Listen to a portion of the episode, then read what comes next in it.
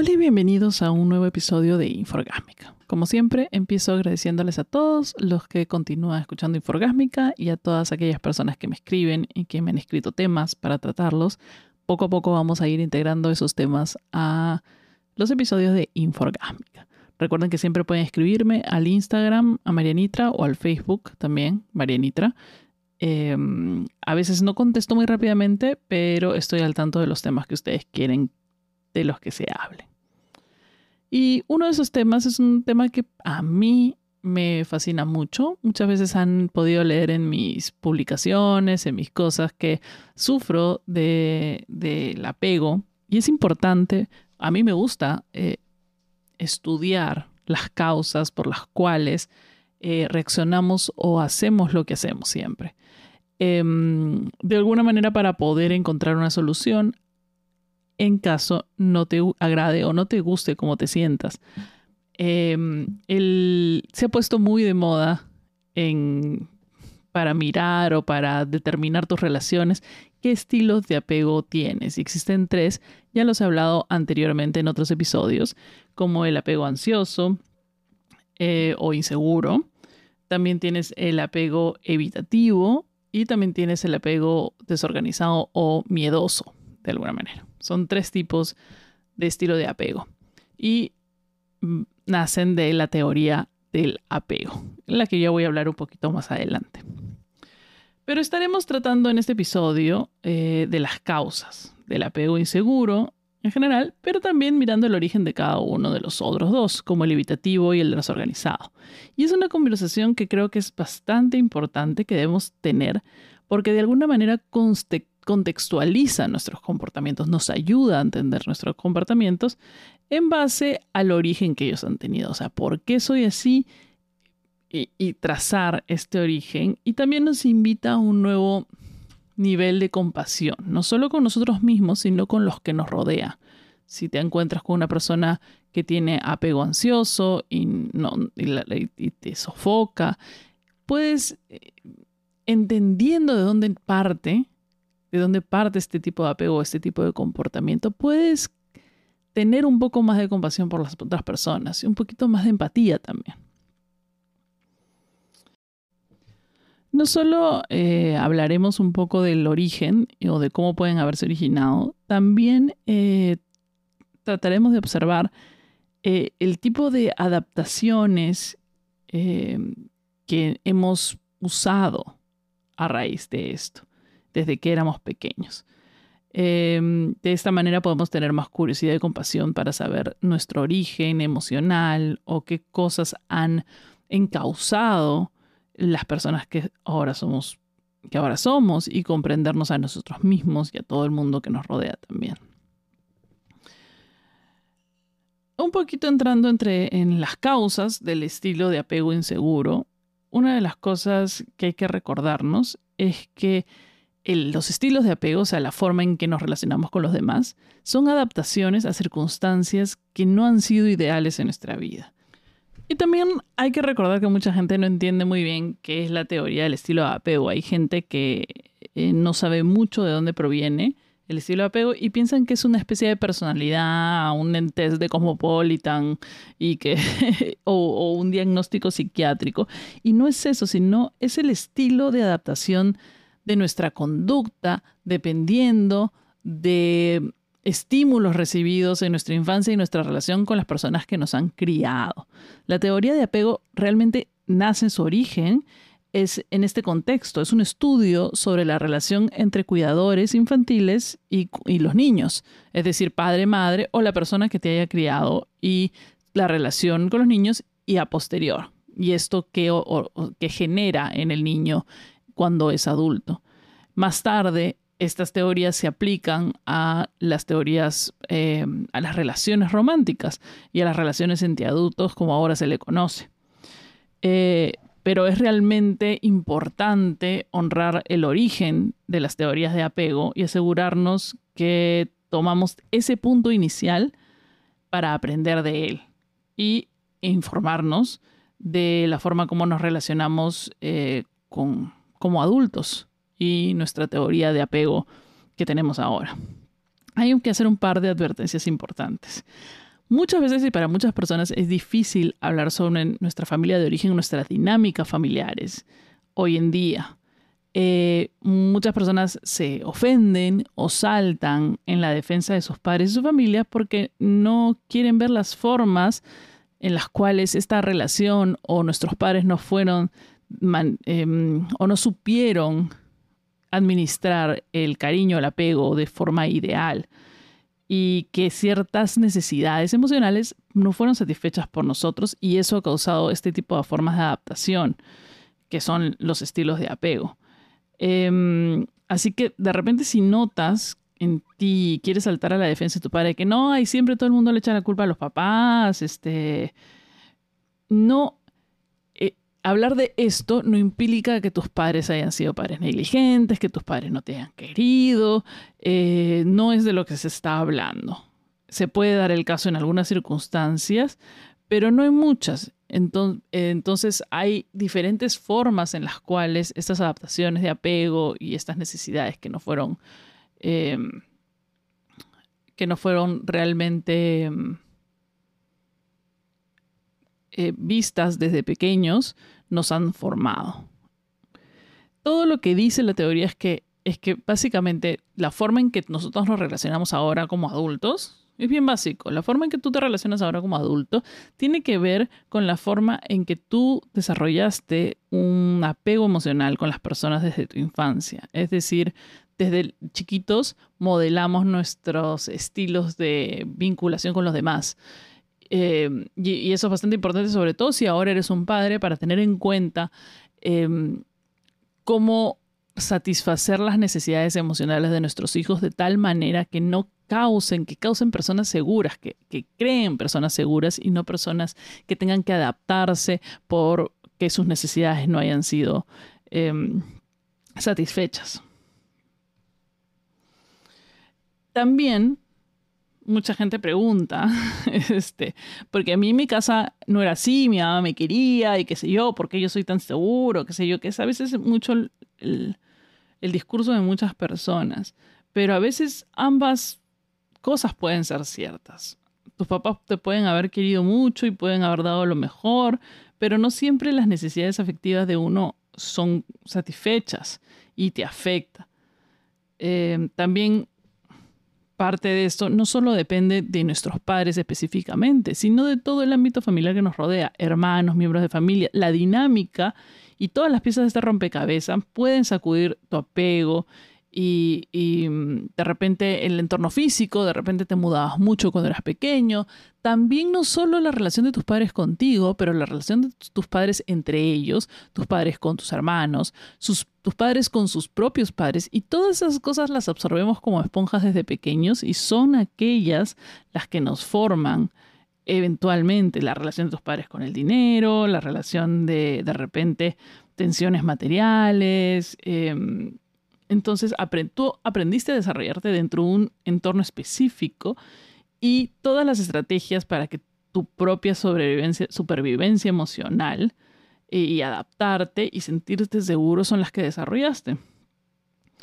Y realmente no tenemos que, más bien tenemos que celebrar que uno increíblemente tan pequeño llegue a construir sin saber todo este tipo de estrategias para sobrevivir emocionalmente en todo tipo de ambientes, siendo sus necesidades no, satisfechas o sí, o teniendo que pasarla de alguna manera u otra. Poco a poco vamos encontrando esas estrategias y desarrollándolas. Y eso también es una cosa increíble que hay que celebrar.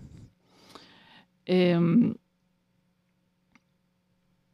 también tenemos que tener muy en cuenta que no es para tirarle el pato a los padres de todo lo que nos pasa en nuestra vida, porque así mismos ellos son víctimas o son tienen que adaptarse y construyen su personalidad en base a sus propias circunstancias, a sus propias relaciones con los padres. Ellos también tienen un tipo de afecto y son de alguna manera porque sus padres fueron de esa manera con ellos, porque las circunstancias que vivieron, eh, por sus propias habilidades y sus herramientas y sus capacidades emocionales. Eh, lo cual no es nuevamente su culpa, pero tampoco es tu culpa. no es la culpa de nadie, simplemente es una manera de humanizarnos eh, y humanizar a las personas para que podamos entender de dónde parten estos estilos de apego y estas formas de ser emocionalmente. Entonces, comencemos mirando los orígenes del apego ansioso. En el caso de muchas personas que tienen apego ansioso, em, sus relaciones con sus necesidades o sus necesidades afectivas siempre han sido inconsistentes. Eh, el niño tiene una, tiene una asociación positiva con sus cuidadores, es decir, sus cuidadores les proveen amor, cariño, seguridad, eh, y saben que cuando están cerca de ellos se sienten seguros, pero es, es algo inconsistente, no está siempre presente. Así que no podemos confiar, la persona con apego ansioso no confía mucho en la seguridad de que estarán disponibles. No saben si siempre van a tenerlos a su lado, es, em, no pueden confiar que tendrán cariño siempre y por eso se ponen ansiosos, se preocupan y se ponen ansiosos, siempre vigilantes de su entorno, eh, para recibir información de todos lados porque no tienen la confianza ni la estabilidad de esta, de esta necesidad afectiva. Eh, cuando están con sus creadores se sienten bien y seguro, pero como no pueden confiar, eso les genera esta ansiedad. Es por eso que las personas con apego ansioso, la inconsistencia del otro, eh, el hecho de que no responda, el hecho de que no, eh, la necesidad de controlar dónde está, cómo está, qué está haciendo, que haya una comunicación constante, es muy necesaria para las personas de apego ansioso porque siempre han tenido la idea de esta inconsistencia en su vida. A veces había cariño, a veces no había cariño, a veces sus necesidades eran comprometidas, a veces no. Em, es por eso que la persona con apego ansioso em, siempre tiende a entender que no va a encontrar eh, no sabe autorregularse en su necesidad porque necesita estar cerca de su cuidador y no, esa, esa constancia no existe y no aprende a autorregularse ni a autosatisfacer su propia necesidad. Entonces siempre tiende a depender de otras personas. De repente estos niños que han sido muy pegados a sus padres, em, eh, tienen este estilo de apego ansioso. A veces una persona dice, bueno, yo, no, yo tengo apego ansioso, pero la verdad que no, no este estilo de, esta, esta, esta historia de origen de, apego ansioso no funciona para mí.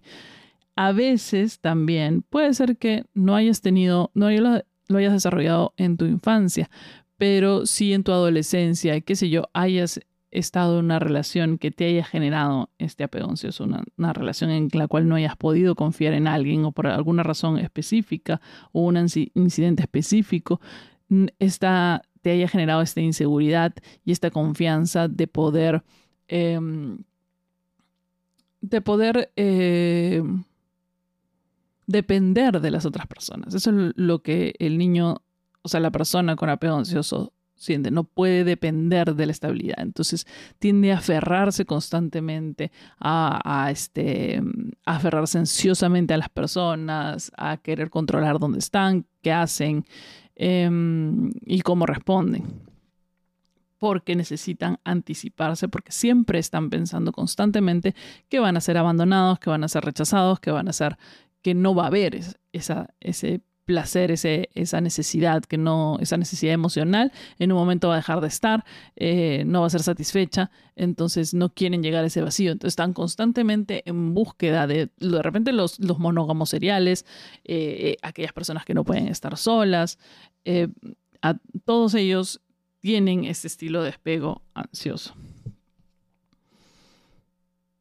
En el caso del el evitativo, es un poco más complicado y triste a veces si nos queremos, eh, queremos indagar un poquito más allá, em, porque parte mucho de la negligencia emocional.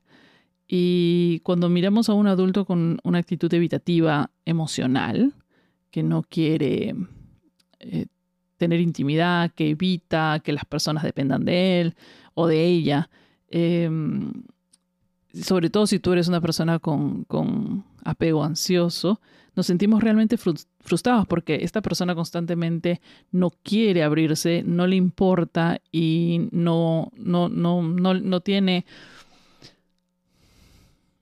tiene mucho miedo a pegarse a las personas. Y también es una invitación a verlos con un poco de compasión y ternura, porque esta persona ha recibido durante su infancia algún tipo de negligencia emocional que a diferencia de los eh, de apego ansioso que sí recibían, eh, sí satisfacían ciertas necesidades emocionales, en este caso es probable que hayan habido padres ausentes o, que esta es la como más triste de todas, que sus necesidades emocionales hayan sido disminuidas por un grupo familiar o por un tipo de familia que minimiza las emociones de los demás. Y aquí yo puedo contar una historia personal. Eh, yo fui una niña que lloraba mucho, muy, muy eh, emocional, muy... Y constantemente escuchaba en toda mi vida que es, es que es una malcriada, es que es una engreída, siempre quiere que le den eh, todo lo que quiere. Pero lo más gracioso es que mis necesidades nunca eran satisfechas. O sea, nunca me daban lo que yo quería. Yo seguía llorando y llorando y no, no había forma, nadie me iba a dar eh, la satisfacción, porque esta cultura de que no, no le des al niño lo que quiere porque va, a aprender que si llora le das a dar y va a ser un engreído, que es una tremenda cojudez. Eh, el niño no sabe expresarse eh, no tiene las capacidades para expresarse de manera de los adultos y demandar lo que necesita. Y para colmo está supeditado a reglas absurdas a veces de padres de que no, esto no, esto sí, esto no. Entonces, y no las entiende. Entonces, la única manera de, de, expulsar su frustración es llorando. No tiene ninguna otra. Y en el caso de, de las familias que perpetúan ese tipo de educación, en el cual deja de llorar, cállate, no se llora por, por todo, tienes que ser más así o más asá, que truncan tu desarrollo emocional o emotivo, eh, es muy triste porque no hay una construcción saludable de un entorno emocional, porque ha sido realmente em, negligente desde, desde que éramos pequeños. Entonces, esta persona que ha sido ridiculizada por expresar sus emociones, por llorar, por, por estar estresado, por ser muy nervioso, por no querer saludar a los adultos porque se muere de miedo, porque no quiere acariciar al perrito porque tiene miedo, y que han sido, de los cuales se han burlado o no han sido atendidos emocionalmente eh, esas necesidades, nacen estas personas que tienen apego evitativo. Apego evitativo quiere decir que evitan eh, evitan y les es muy difícil relacionarse con las personas porque piensan que son que, es una molestia, una carga emocional, porque han todas sus emociones las han compactado en algún sitio de, de, su existencia y no las sacan porque tienen vergüenza de ellos, porque no saben cómo manejarlas, no saben cómo usarlas, porque han terminado desconectados de toda su inteligencia, de su inteligencia emocional y de todas sus necesidades emocionales. Em, es, o sea, estás en un ambiente en el cual eres rechazado, tus emociones son rechazadas por eh, las personas en que confías y dependes para tu seguridad. Te rechazan, te desestiman, te avergüenzan y te cierran eh, por tener emociones. Y luego simplemente cierras el caño te, conviertes en lo que necesitas ser para sobrevivir en este entorno. Cosa que también ves, son estas estrategias que, sorprenden que, que los niños y que los adultos tengamos sin habernos dado cuenta. O sea, para poder sobrevivir en ese entorno, adormeces tu dolor al rechazo. Y, la soledad y la vergüenza y todo eso lo, adormeces y ya no, ya no existe. Yo he conocido personas de que miembros de familias que, que son así, que bulean mucho, o que, y que es, ay, son bromitas y que no sé qué, que son bastante resilientes, que yo decía, me sorprendía la capacidad para que le llegue al pincho todo. Pero es, esa no es una capacidad innata, es una estrategia por haber tenido que sobrevivir en este tipo de ambientes.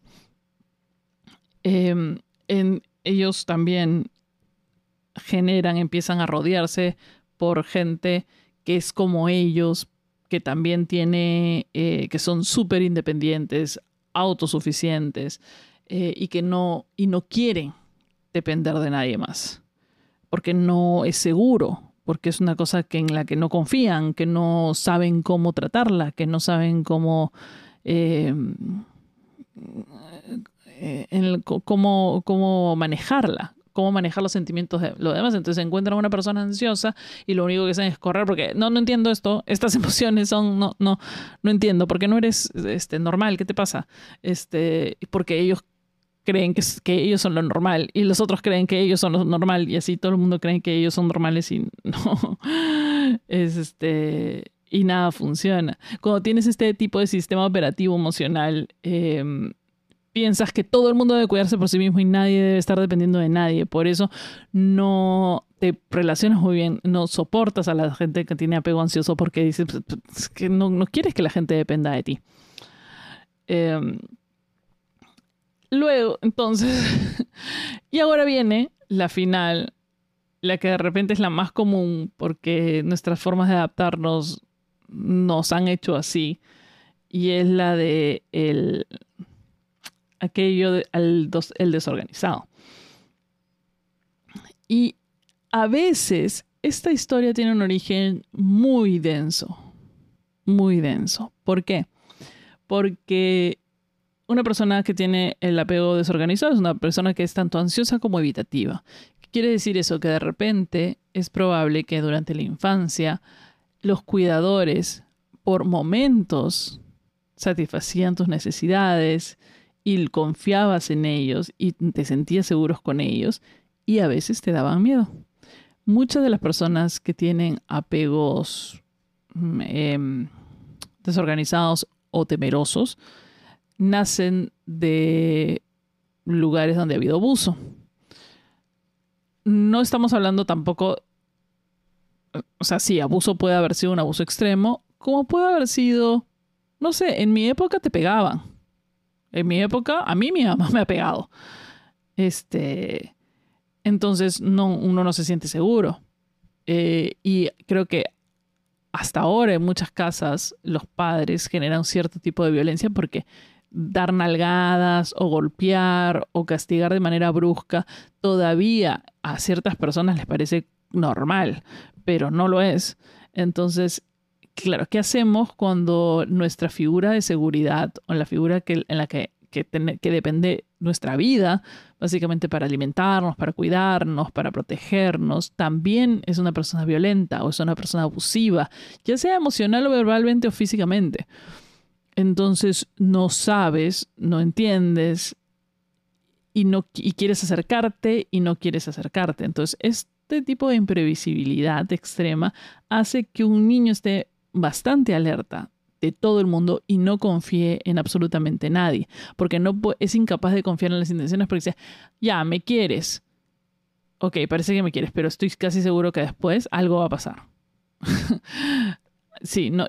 Entonces, cuando ya estás seguro en una relación, lo único que haces es cerrarte a ti mismo porque no quieres perder, no quieres doler, no quieres que la otra persona abuse de ti, no quieres que la otra persona te lastime, no quieres porque no confías en absolutamente nadie, porque no puedes confiar en absolutamente nadie, porque las personas que confiabas cuando eras pequeño te defraudaron de alguna otra manera, o eran personas que eran irracionales, eran personas que no manejaban sus emociones y que un día eran muy cariñosos y el otro día eran demasiado. Y este tipo de cosas, este tipo de apegos de los que estamos hablando y lo que hemos hablado, eh, que, son estrategias, no son estereotipos, no son eh, características, no, son estrategias que hemos desarrollado para poder sobrevivir en el ambiente, para poder sobrevivir y para poder conseguir nuestras necesidades emocionales y satisfacerlas. Em, también son aquellas que nos dejan vulnerables a otro tipo de relaciones que se vinculan con nuestras relaciones infantiles. Es decir, si vienes de, una, eh, de un ambiente en el cual hubo violencia, hay posibilidades de que tu estilo de apego eventual te haga vulnerable a cierto tipo de relaciones tóxicas o cierto tipo de personas tóxicas.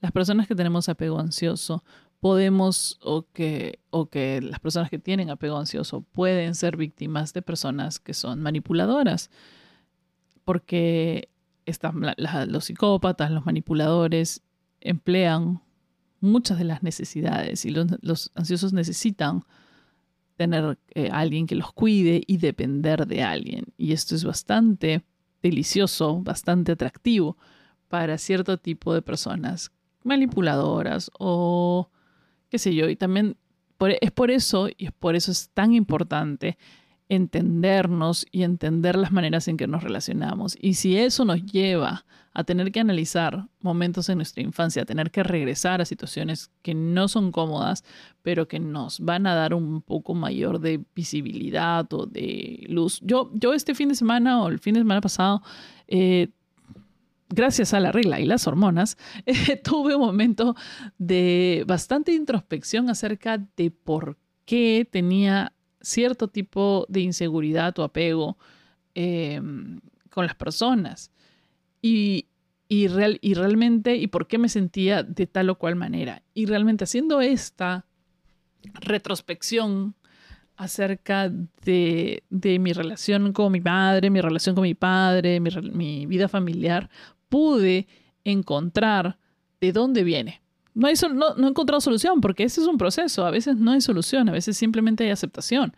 Pero, em, pero es un paso y cuando uno encuentra como empieza a entender cómo se formula, uno empieza a entenderse a sí mismo y uno empieza a aceptarse y a quererse un poco más a sí mismo. Espero que esto les ayude en su proceso de quererse, quiéranse mucho. Eh, no hay nada mejor que estar con uno mismo. Tú eres la única persona que sabe lo que necesitas y que se quiere. Y que eres la persona, única persona que va a poder satisfacer sus propias necesidades. No las vas a encontrar afuera. Entonces, cásate contigo mismo. Esté, estate contigo mismo. Porque. Y, y tú satisface esas necesidades por ti mismo. En fin, nos escuchamos en el siguiente episodio de Inforgámica.